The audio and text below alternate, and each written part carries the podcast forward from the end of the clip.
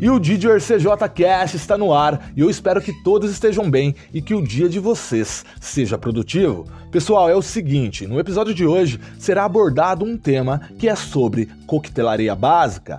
E esse assunto é essencial para profissionais de bar, pois o processo desde a escolha da matéria-prima até o produto final é algo detalhado e bem complexo. E sabendo sobre esse processo, você vai obter muito mais clareza na hora de criar ou preparar os coquetéis e também, é claro, o que é mais importante, o conhecimento. Mas se você é apenas amantes de ótimos drinks e de bebidas, esse episódio também vai te agregar muito, porque quem aí não quer saber mais sobre a sua bebida preferida? Sendo assim, bora de conteúdo. O meu nome é César Jaguar e eu sou chefe de bar e consultor especializado em atendimento, e há 10 anos eu atuo no setor de coquetelaria. Sem mais delongas, roda a vinheta.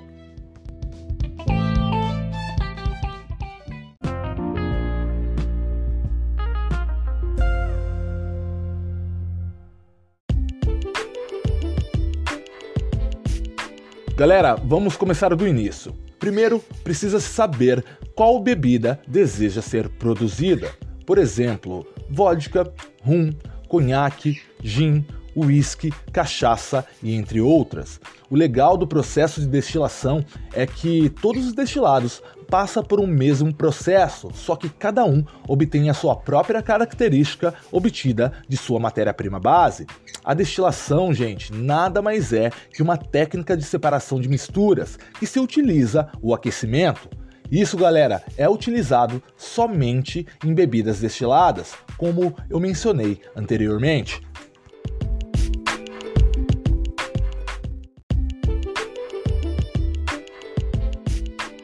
E as bebidas fermentadas que conhecemos bem, como os vinhos e as famosas cervejas, também se utilizam mostos de sua matéria-prima para se obter o produto final. Mas ao invés dela ir para o processo de destilação, ela segue para outros estágios, até formar o produto final. E isso, gente, nesses casos, pode demorar alguns dias. E o que é um mosto, César? No caso de bebidas fermentadas, como vinho, o mosto seria apenas o suco da uva depois de prensada. As substâncias contidas vão determinar também a qualidade do vinho e o seu rendimento dependerá de vários fatores, como a sua variedade e, é claro, o seu grau de maturação. Já as bebidas destiladas, como o gin e a vodka, o mosto é adquirido através da moagem de sua matéria-prima, com a mistura, é claro, da água, e a água, galera, também influenciará no sabor do produto final.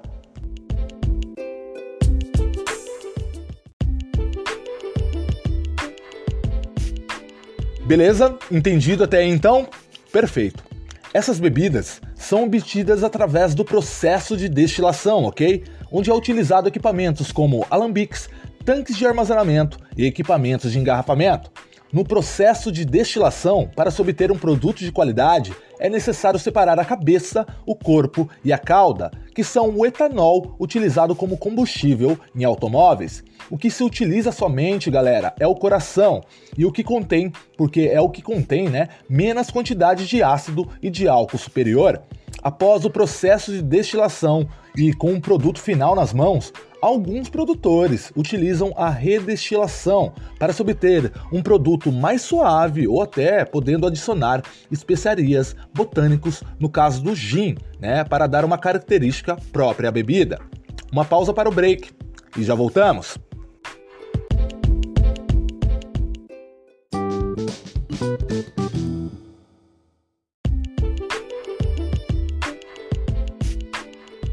Voltamos agora para a segunda e última etapa do episódio, que é sobre o armazenamento e o amadurecimento de bebidas. Todos nós sabemos que algumas bebidas, após a sua produção, são armazenadas em barris de determinados tipos para obter uma coloração, aromas e também sabores da madeira específica. E sim, galera, ela vai ter uma influência enorme no produto final. Agora, eu não podia deixar de mencionar esse assunto sem abordar a nossa cultura. A cachaça é uma das tantas bebidas destiladas que passa por envelhecimento, praticamente ela pode ser envelhecida em mais de 30 tipos de madeira e, na sua maioria, essas madeiras são nacionais. Isso proporciona um grande leque de opções de envelhecimento e amadurecimento da bebida.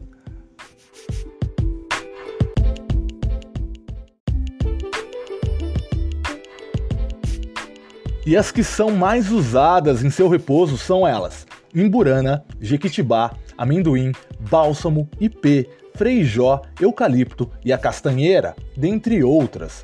E olha só, o brasileiro tem aquele costume de beber uma dose de cachaça para abrir o apetite, né? Isso daí vem, esse costume vem de muito, muito antigamente. E nos dias atuais, gente, a cachaça se harmoniza muito bem com a gastronomia, viu? E isso valoriza ainda mais o seu consumo em bares e restaurantes.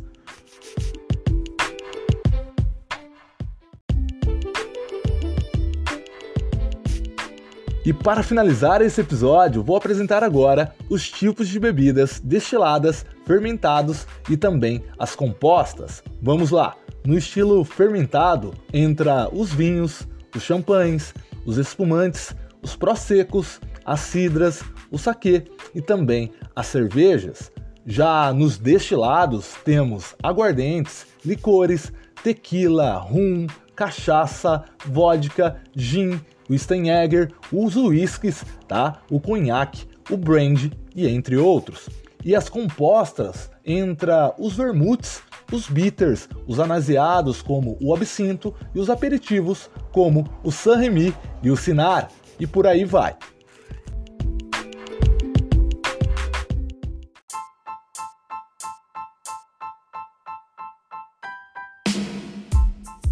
Chegamos ao fim de mais um episódio. E galera, só uma observação para vocês aqui. No quesito fermentado, composta e destilado, eu citei apenas as bebidas mais conhecidas, mas é claro que existe outros tipos de bebidas que compõem cada categoria, fechado? Eu vou fazer um bate-papo profissional citando outros tipos de bebidas, ok? Então, se você ainda não me segue, segue lá, arroba jaguar drinks, beleza? Então é isso. Se você gostou desse conteúdo, compartilhem com outros amigos e com outros profissionais para que possamos juntos expandir esse conhecimento a milhares de pessoas, seja ela do Brasil ou do mundo. Fechado?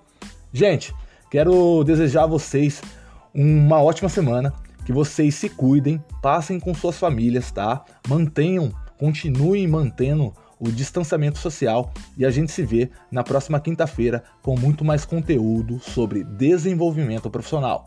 É isso, fechado? Tamo junto, um grande abraço e até mais!